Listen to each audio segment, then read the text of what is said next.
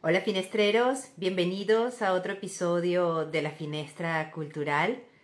Terminamos la semana y, bueno, comienza un fin de semana radiante, hay unos aires de, de, de vacaciones y de fiesta por las calles. Eh, un abrazo enorme a todos aquellos puntitos del mundo donde nos están viendo siempre, nos acompañan, nos envían mensajes.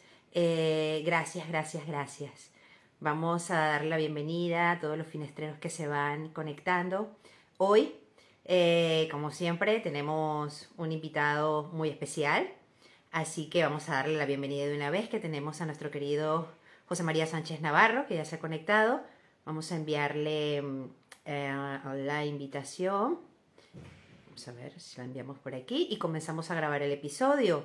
José María Sánchez Navarro es naturopata holístico, psicoterapeuta, escritor, constelador. Todo el conocimiento, la sabiduría de José María y la formación, si la expresamos toda, toda, toda, es que se nos va el programa entero. Hola José María, bienvenido. Hola, muy, muy buenas tardes, ¿qué tal? ¿Qué tal? Bienvenido a la Finestra Cultural por Muy primera vez. Muy bien, muchísimas gracias, muchísimas gracias por, por la invitación y por estar aquí. Todo un regalo. Gracias ¿Qué a ti, el regalo es mutuo y le comentaba a la comunidad de finestreros que, que toda tu formación y, y- y todo el conocimiento, eh, eh, bueno, se nos va el programa entero nombrando, nombrándolo, nombrando toda la, la amplia gama de titulaciones. Bueno, son unas pocas, son unas pocas, unos cuantos años en este, en este mundito ya.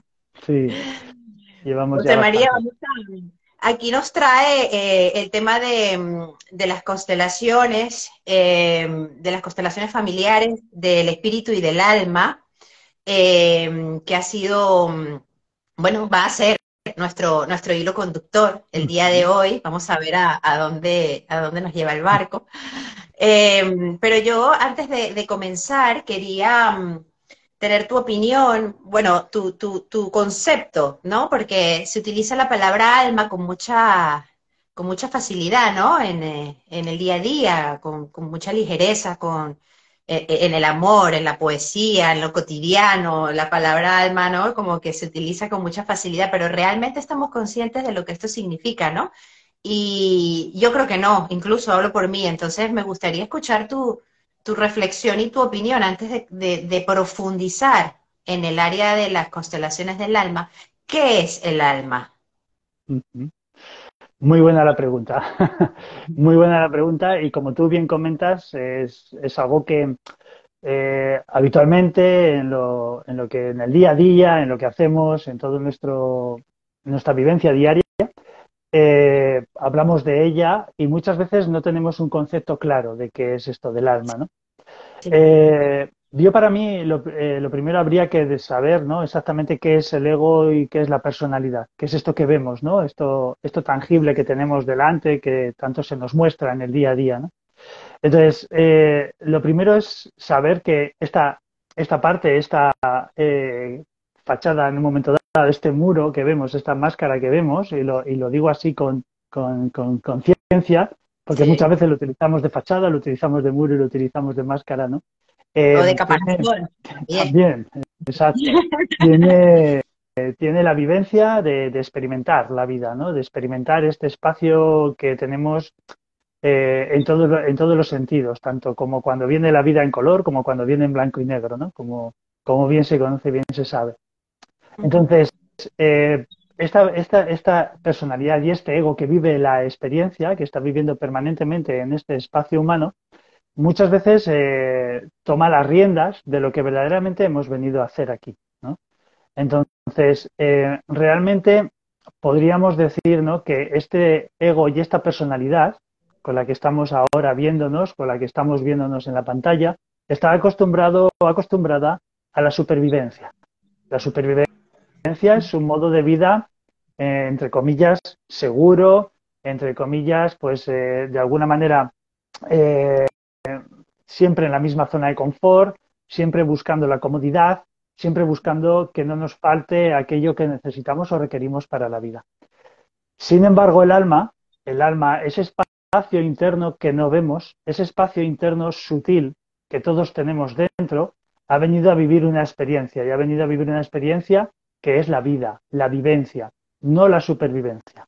Hay una parte de nosotros, o muy dentro de nosotros, que quiere vivir fuera de esa zona de confort, fuera de esa zona de seguridad, que quiere arriesgar, que quiere, eh, de alguna manera, aunque las cosas vayan eh, en una dirección opuesta a la que nosotros nos gustaría, eso es lo que quiere vivenciar. Es decir, toda esa parte de nosotros que quiere vivir en lugar de sobrevivir, toda aquella parte de nosotros que ya tiene claro, que ya tiene claro que la experiencia aquí en la Tierra pasa por vivir los momentos más oscuros, pasa por vivir los momentos más difíciles y más arriesgados de nuestra vida.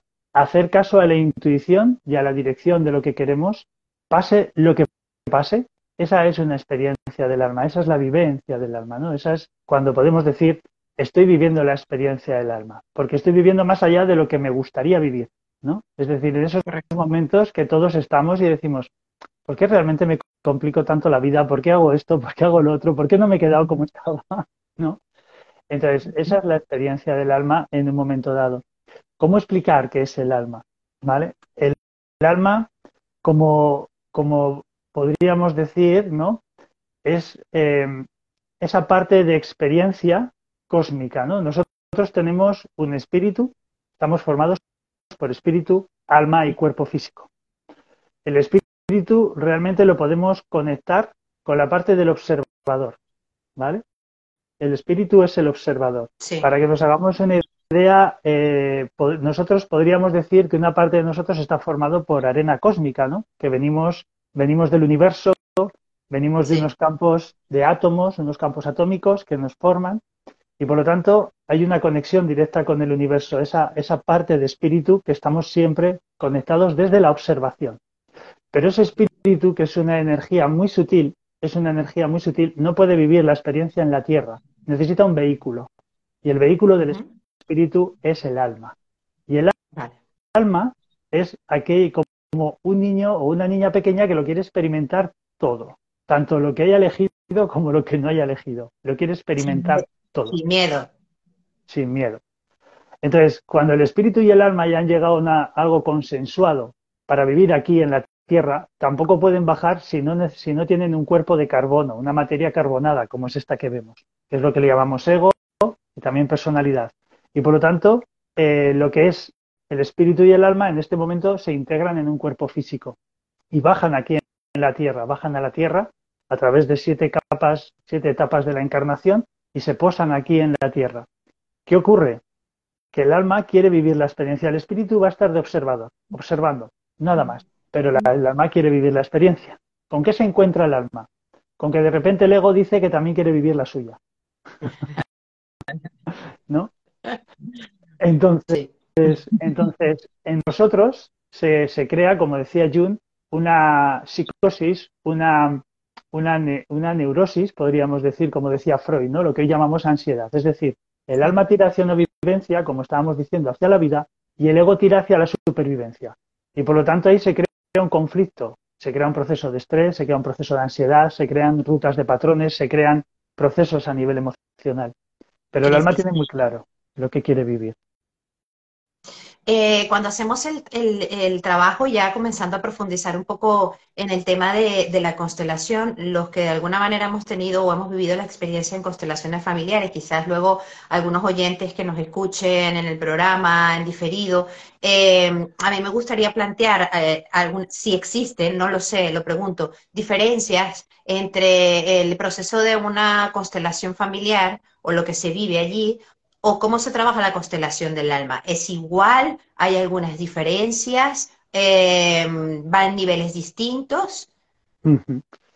Lo que nosotros estamos más acostumbrados a hacer son las constelaciones familiares, son constelaciones de la personalidad, son constelaciones del ego. Es decir, lo, que, lo que hacemos en esa constelación es, o en las constelaciones, dijéramos, familiares, que es como Bergelinger las denominó, pero Bergelinger, desde un momento, desde el inicio, quería llamarles constelaciones del alma. Lo que pasa es que no pudo llamarle constelaciones del alma porque ya le costó entrar con constelaciones familiares, ¿no? Con lo cual, si llega a entrar con constelaciones del alma, constelaciones del espíritu, ya realmente se hubiera asustado todo el mundo, ¿no? Se hubiera asustado y se le hubieran echado encima. Entonces, pero Bergelinger ya tenía muy claro que lo, lo que había que hacer era constelaciones del alma. ¿Qué ocurre? Para poder ir entrando poco a poco en este mundo, se han ido haciendo las constelaciones del, eh, dijéramos, familiares que son más de espíritu, perdón, son más del ego y de la personalidad. ¿Qué simboliza eso? Bueno, pues que como estaba comentando antes, tú bajas con, claro, tú bajas con una experiencia determinada. Vives, vienes aquí para vivir esa experiencia que el alma ha elegido, pero se pone en medio lo que es el ego. El ego ya no quiere vivir la dificultad, el ego no quiere vivir la inseguridad, el ego no quiere vivir la desconfianza, el ego no quiere vivir, siempre quiere vivir en comodidad.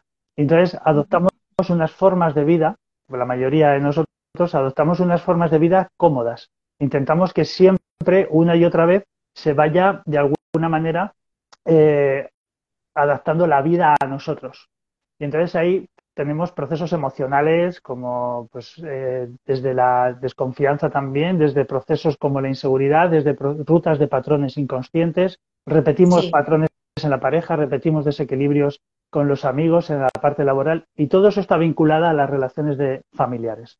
Es decir, mis desequilibrios sociales tienen que ver cómo llevo mis relaciones con mis hermanos, mis relaciones de pareja indudablemente están muy vinculadas a mis relaciones con papá y con mamá, etc. Entonces, de alguna manera, las constelaciones familiares, lo que son el ego y la personalidad, entran por esa parte porque lo primero que hay que deshacer de alguna manera son las rutas inconscientes que todos tenemos de estos patrones que nos guían en el camino.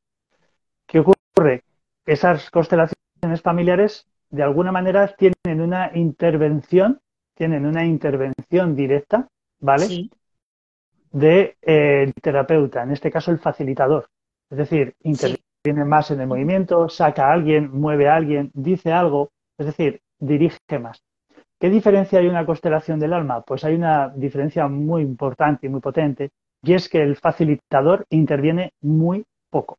Es decir, se sacan a los representantes que se quieran hacer en esa constelación y se interviene muy poco.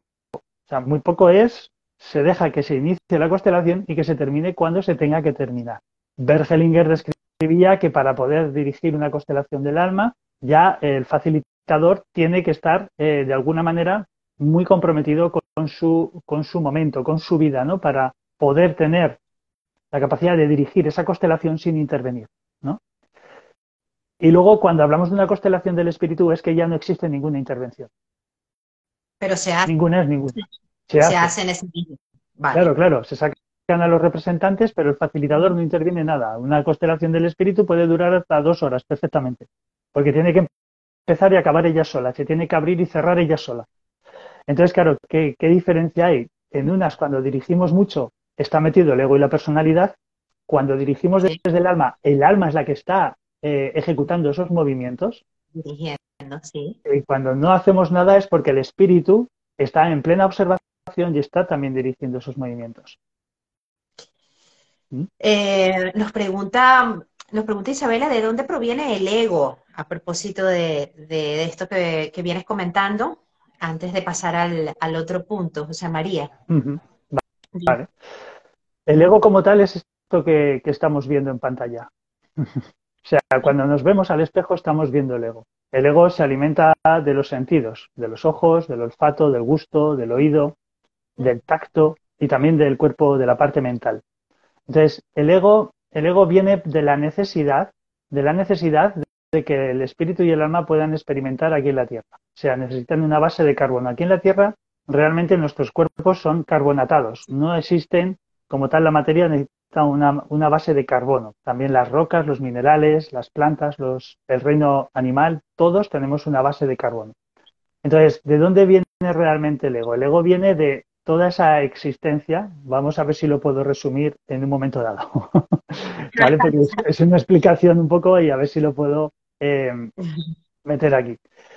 Eh, si nosotros vamos al inicio, al inicio de lo que fueron los tiempos, al inicio de donde fueron los tiempos, tenemos una conciencia en espacio de evolución, una conciencia en espacio de evolución. Y está en el universo, una conciencia expansiva. Cuando esa conciencia expansiva ha vivido todo lo que tenía que vivir, ha vivido ya todo lo que ya podía vivir en expansión, decide vivir una parte de ella que no había vivido hasta ahora. Es la limitación. Entonces, en ese momento surge la limitación, solo el círculo, como nos denomina el Tao, ¿vale? El círculo del Tao. ¿Qué hace cuando algo se limita? Cuando algo se limita es la conciencia del yo. Es la limitación del yo. Entonces, es la experiencia más potente que podemos tener. Esa conciencia evolutiva necesita esa experiencia y la experiencia más potente es esa limitación del yo. Porque todo lo que está limitado no nos permite ir al pasado ni nos permite ir al futuro. Tiene que estar centrado en el presente. Una limitación que a todos nos lleva hoy en día es este cuerpo físico. Este cuerpo físico viene de esa conciencia de experimentar más allá, no solo el espíritu y el alma como conciencias espirituales que son, sino vivenciar lo dificultad que es la limitación. Es decir, la dificultad que es estar metido en un cuerpo físico. Entonces, cuando esta conciencia, cuando esta conciencia, esta expansión ha vivido ya suficientemente la limitación, entonces decide compartirlo. Y en ese momento se divide. Y se genera la dualidad. Se genera la energía masculina y la energía femenina. Yin, Yang, Logos, Eros, como lo queramos llamar. Se generan esas dos energías, lo que hoy llamamos dualidad, ¿no? Pero esas dos energías, la energía masculina y la energía femenina, también nacen de la limitación, porque la limitación es la gran experiencia, la limitación. Esto nos tenemos que quedar. No es negativa la limitación, es evolutiva la limitación. A veces nos lleva a estados catárticos, ¿no? Entonces tenemos la limitación. Está asociado inmediatamente con el pensamiento de que es algo negativo. Eso es. Pero estamos, es toda una experiencia evolutiva. Cuando la dualidad ya ha vivido la experiencia, entonces deciden dividirse en cuatro. Esos cuatro es lo que conocemos como elementos, fuego, aire, tierra y agua. Cuando estos elementos vivieron su conciencia expansiva también, quisieron compartir y entonces se generaron, de cada elemento se generaron los signos zodiacales. Vamos por donde vamos, ¿no? Y de esos signos zodiacales, cuando nacen, surgen lo que, es, lo que conocemos como universo. Por un lado, la materia negra, que está llena de cosas, pero es más invisible, y luego lo que es, que es, la, que es el yang, y luego los planetas, que son el yin, la materia. Esos planetas, si te das cuenta, la Tierra, Júpiter, Venus, Marte, cualquier tipo de planeta sigue siendo la limitación, siguen estando limitados, pero son conciencias en estados de evolución. Entonces, todo lo que estamos hablando como limitación es el ego, todo lo que hablamos como limitación es el ego. ¿De dónde viene el ego? Viene de la necesidad de experimentar la limitación. ¿Y qué hace en algún momento del, día a día, en el cotidiano, por ejemplo, José María, cuando siente, percibe o escucha que el ego de alguna manera está tocando la puerta? Eh, con esa cantidad de herramientas que debes tener. y, me refiero al día a día porque en, tu posición como formador y, con tu labor, em, bueno, no deja de ser un ser, un ser humano aquí en esta 3D, ¿no? En la Tierra. Entonces, eh, me, gustaría saber, ¿no? Que, en ese momento en el que José María escucha, mm, el ego está por aquí tocando la campana, eh, ¿qué herramientas mm. tienes a la mano? Muy bien. Hombre, hay muchísimas, ¿eh? En un momento dado. hay muchísimas herramientas. ya, ya me imagino. En, este, yo, por ejemplo, la mayoría de mis mañanas paso por, por, por hacer mi práctica diaria personal. ¿Eh? No digo que la vaya a hacer como algo militar y férreo, es decir, mi práctica personal entra por el yoga, entra por pranayamas, crillas, meditación. ¿no? Pero en el momento que yo encuentro que el ego llama a la puerta, como todo ser humano, por supuesto, va a llamar a la puerta y puede ser que un día llame más de una vez, ¿vale? Porque indudablemente se puede experimentar el miedo, se puede experimentar la inseguridad, se puede experimentar un momento de soledad, se puede, lo que sea, eso va a venir. Es, es imposible que no lo tengamos. Mientras que tengamos cuerpo físico, es imposible que no estemos viviendo esas experiencias. En ese instante, en ese instante lo que, lo que hago inicialmente es eh, decirme, este instante es así. Este instante es así. ¿Qué diferencia hay entre este instante es así y ahora estoy así? Pues que me desidentifico. Es decir, cuando yo tengo miedo, como todos, en un momento dado, este instante es de miedo.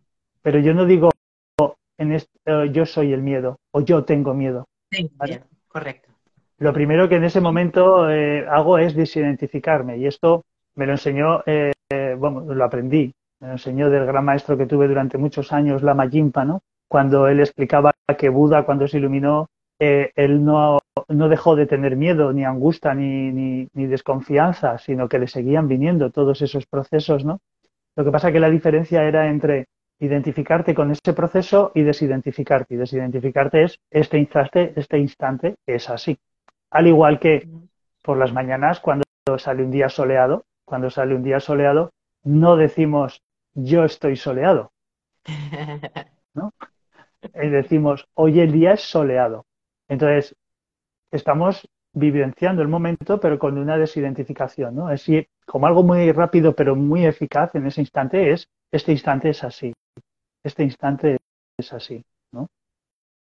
Pues muchísimas gracias por compartir el, el, el, momento, el salvavidas de cuando toca el ego la campana.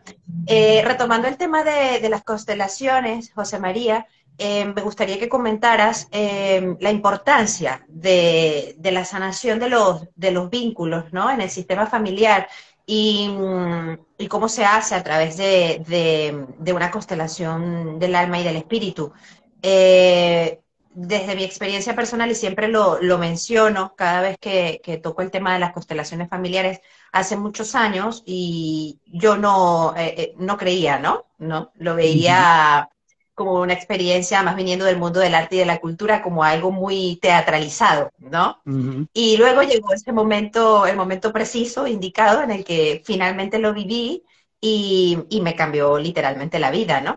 Eh, de hecho, fue, fue en, en Barcelona.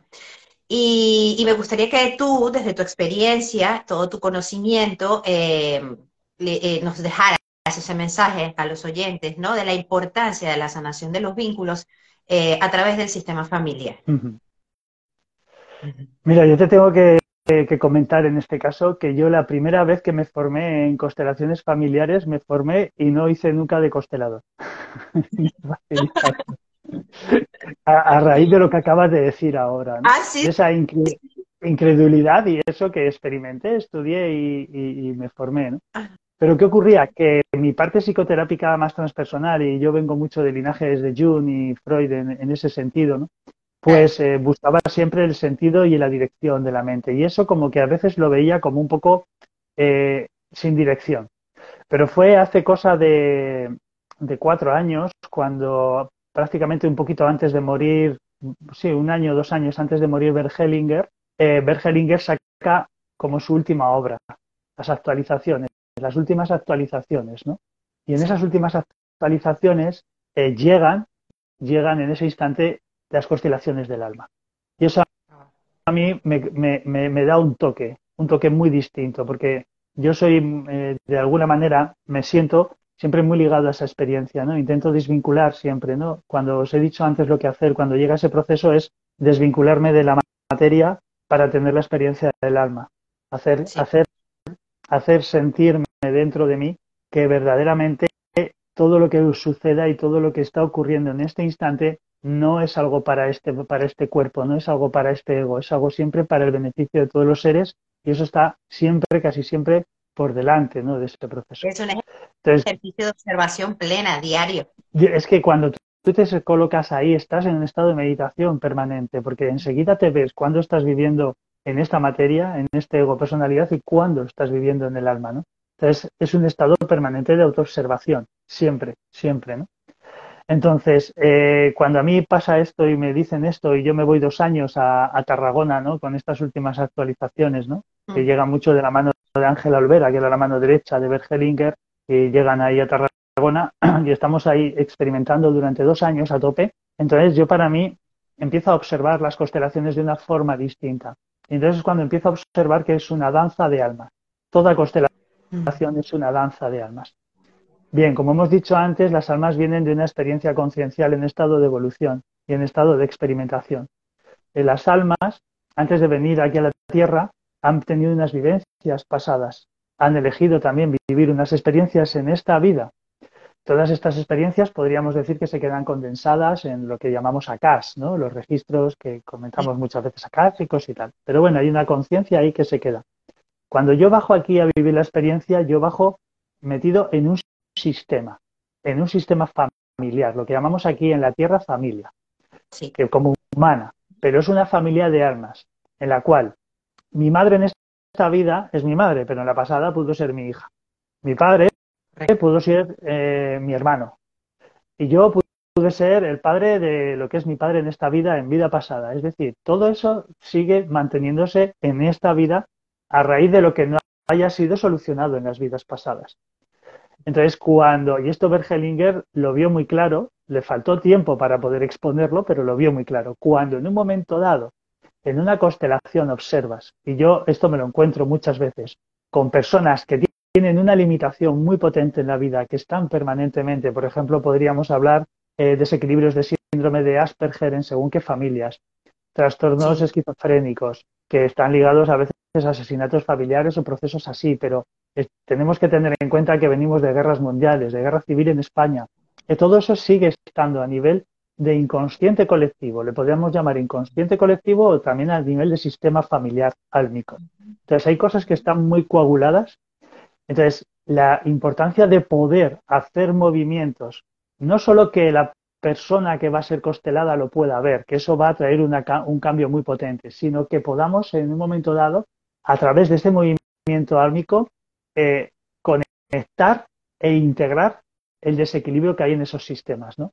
Eh, yo veo cosas realmente espectaculares y me sigo sorprendiendo a mí mismo cuando después de una constelación me llaman al día siguiente o a los dos días y me dicen, es que llevaba años sin poder relacionarme con mi hermana y ahora me estoy relacionando o llevaba años que no podía mirar a mi madre a los ojos y ahora mi madre me habla con amor, ¿no? Es muy curioso cuando suceden este tipo ¿Ese movimiento tiene algún tiempo establecido? Eh, ¿Pueden pasar meses o incluso años para que la constelación de alguna manera tenga incidencia en, el, en, el, en, el, en la dificultad que se esté trabajando en el sistema? Mm, habitualmente no mucho. Habitualmente, ya te digo, al día siguiente de dos días se pueden ver ya cambios y como mucho tardarían como dos o tres semanas en verse cambios.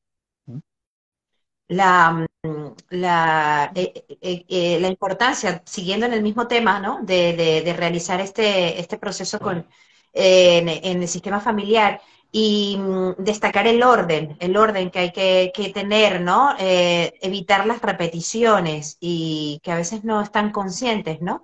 ¿Qué nos puedes comentar al, al respecto acerca de, de esto, José María?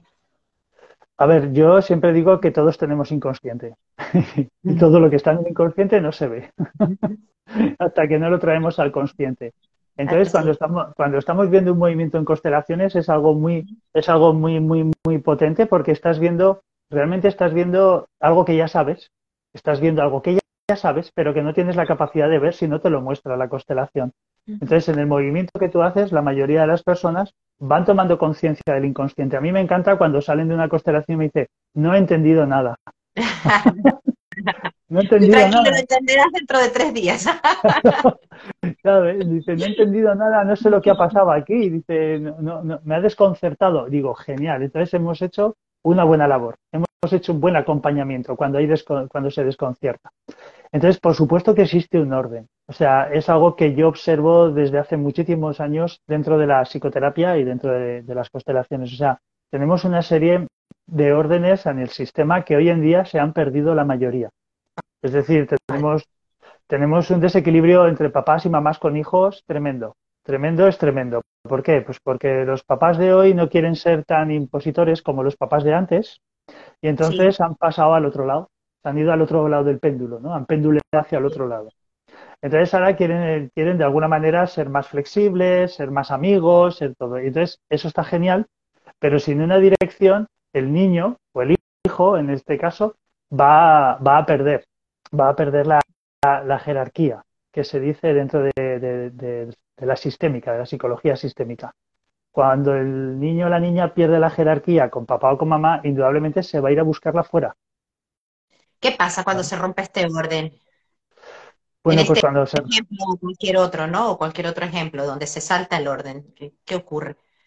sí, bueno, pues tenemos niños desorientados, tenemos niños con pérdida de referencia, eh, tenemos eh, casos incluso de procesos de hiperactividad infantil, pueden venir mucho la hiperactividad infantil derivado de, esta pérdida de dirección. Podemos tener niños que hacen de papás con los padres. Entonces, un niño que hace de papá con el padre o con la madre, que se identifica con él y lo quiere proteger, pues puede coger enfermedades para que no las cojan el padre o la madre, ¿no? Es decir, mm. cogen energéticamente aquello que van, que ellos sienten que puede proteger a mamá o a papá, porque ellos hacen en este caso de abuelos, porque si se ponen de padres de sus padres son abuelos.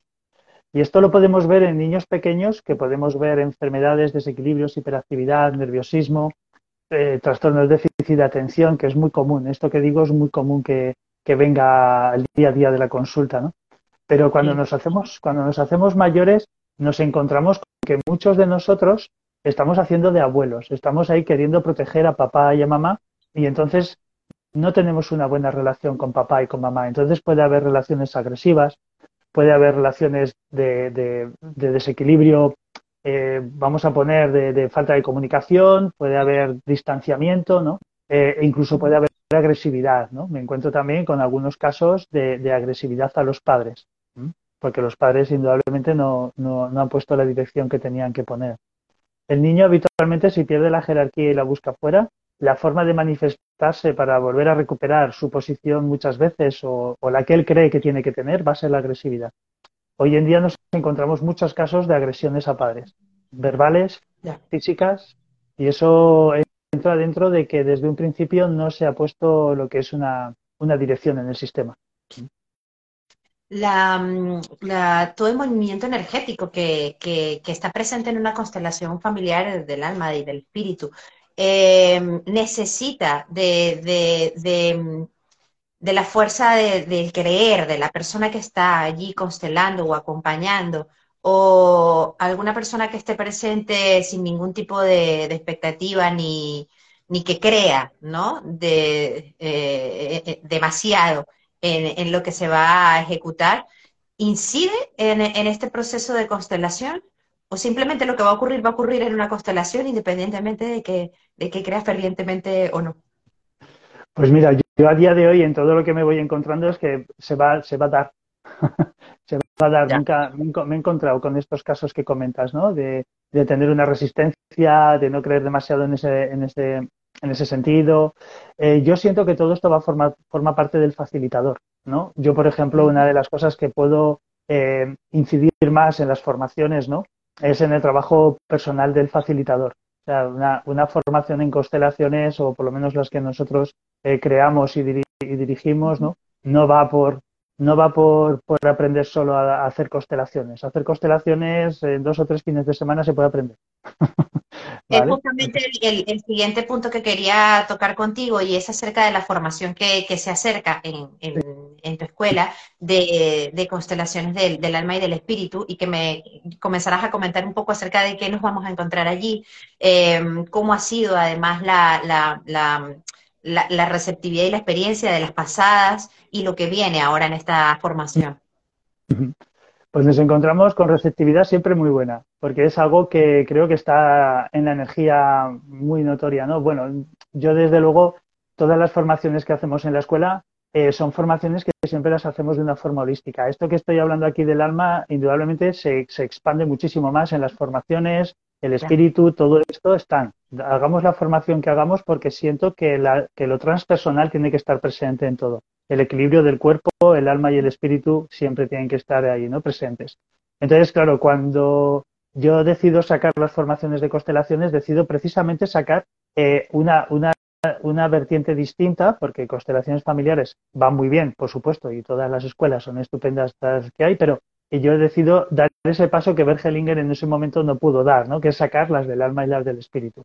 Entonces, dentro está, está estructurado los fines de semana, de, son 12 fines de semana y están estructurados precisamente para, para, para, empezar desde lo más básico en constelaciones, que son los órdenes del amor y las órdenes de la ayuda, que eso hay que, que de alguna manera es la metodología, hay que saberla al dedillo.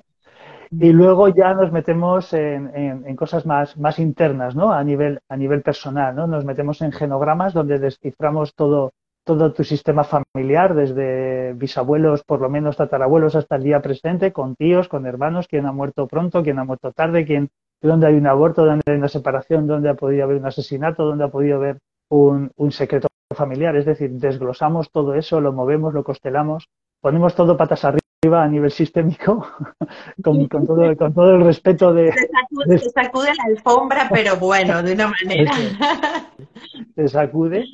Y yo que vengo de, yo vengo de, líneas de escuelas de formación personal, donde nos metemos, pues indudablemente con la sombra inconsciente, ¿no? Una de las cosas que, que todos debemos saber, antes me preguntabas, ¿qué hace José María para ir equilibrando el ego en el día a día?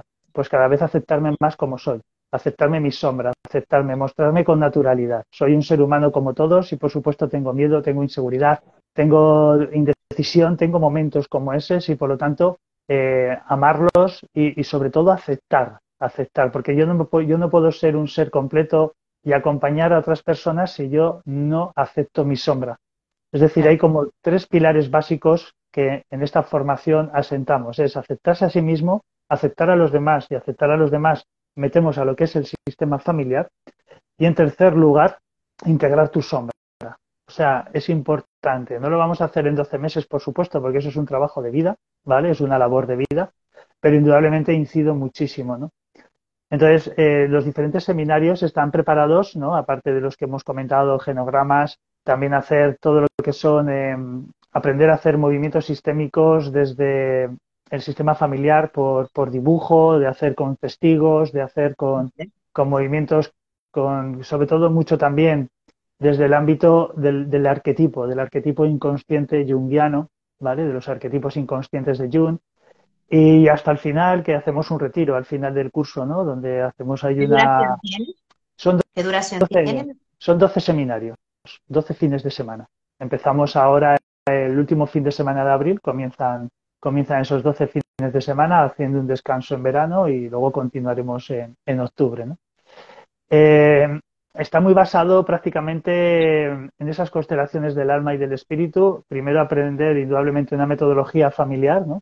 pero luego eh, ir invitando poco a poco a que la persona pueda sostener una constelación desde el alma y desde el espíritu. Que para eso primero va a tener que sostener la suya. Correcto. Te lo iba a mencionar acerca del perfil de, mm, de, la persona que da, este paso, ¿no? De hacer esta formación, de la importancia del trabajo personal del facilitador, de lo que va a transmitir cuando esté en un proceso de constelación y de, y de esa seguridad, además, que se debe sentir en un espacio donde se va a constelar, ¿no? Lo sé desde mi experiencia también. Esa Seguridad, sí, no sé qué otro nombre ponerle, esa seguridad eh, de, sentirse en un espacio sagrado, ¿no? Y, de que esa persona que va a estar allí como facilitador, pues mm, tiene una responsabilidad importante, ¿no? Muy importante. Mira, el perfil puede ser el perfil desde terapeutas a, terapeutas que ya estén trabajando a nivel psicoterápico, pueden ser psicólogos, médicos, el que quiera entrar en todo este mundo de, de, la psicología sistémica, hasta que en un momento dado personas que están ajenas a todo esto, personas que quieran entrar en un camino interno también para poder experimentar. ¿no? Eh, ya te digo, llevo en la formación de 25 años que llevo en consulta, pues 15 años prácticamente llevo en la formación. Entonces está todo muy estructurado para que haya una profundidad de, de interacción a nivel interno y un descubrir a nivel interno muy potente a la par que muy sostenido y también muy amoroso, ¿eh? O sea, que no quede la imagen, que no, no soy un terapeuta que, que haga la labor por, explosión, me gusta más la erosión, ¿vale? La naturaleza erosionando hace arte, por explosión los volcanes destrozan todo, ¿no? Entonces, eh, en ese sentido, vamos a entrar en un camino muy direccionado para conseguir desglosar y sacar todo aquello que la persona de alguna manera tenga en su inconsciente que le pueda desequilibrar.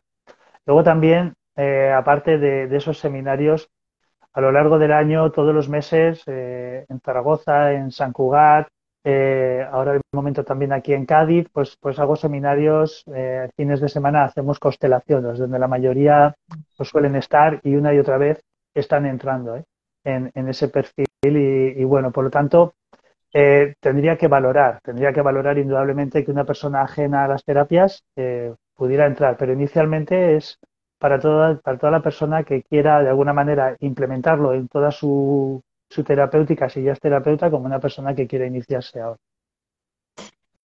José María, gracias por, por, estos minutos y por esa forma tan clara, tan sencilla y tan amorosa de, explicarnos todo el proceso de las constelaciones del alma, lo que viene, la formación y, la escuela y, todas las actividades que estás realizando. Eh, gracias por, estos minutos y por estar aquí en, en la finestra. Claro, muchísimas gracias Gracias a ti por el regalo, por la recepción tan, tan amorosa también que has hecho. También agradecer a todo el mundo que nos escucha, a los que nos escucharán luego su, su tiempo, ¿no? que también es muy agradecido por mi parte. Gracias. Muchísimas gracias y hasta un próximo episodio, José María. Nos vemos pronto. Hasta pronto. Un abrazo. Adiós.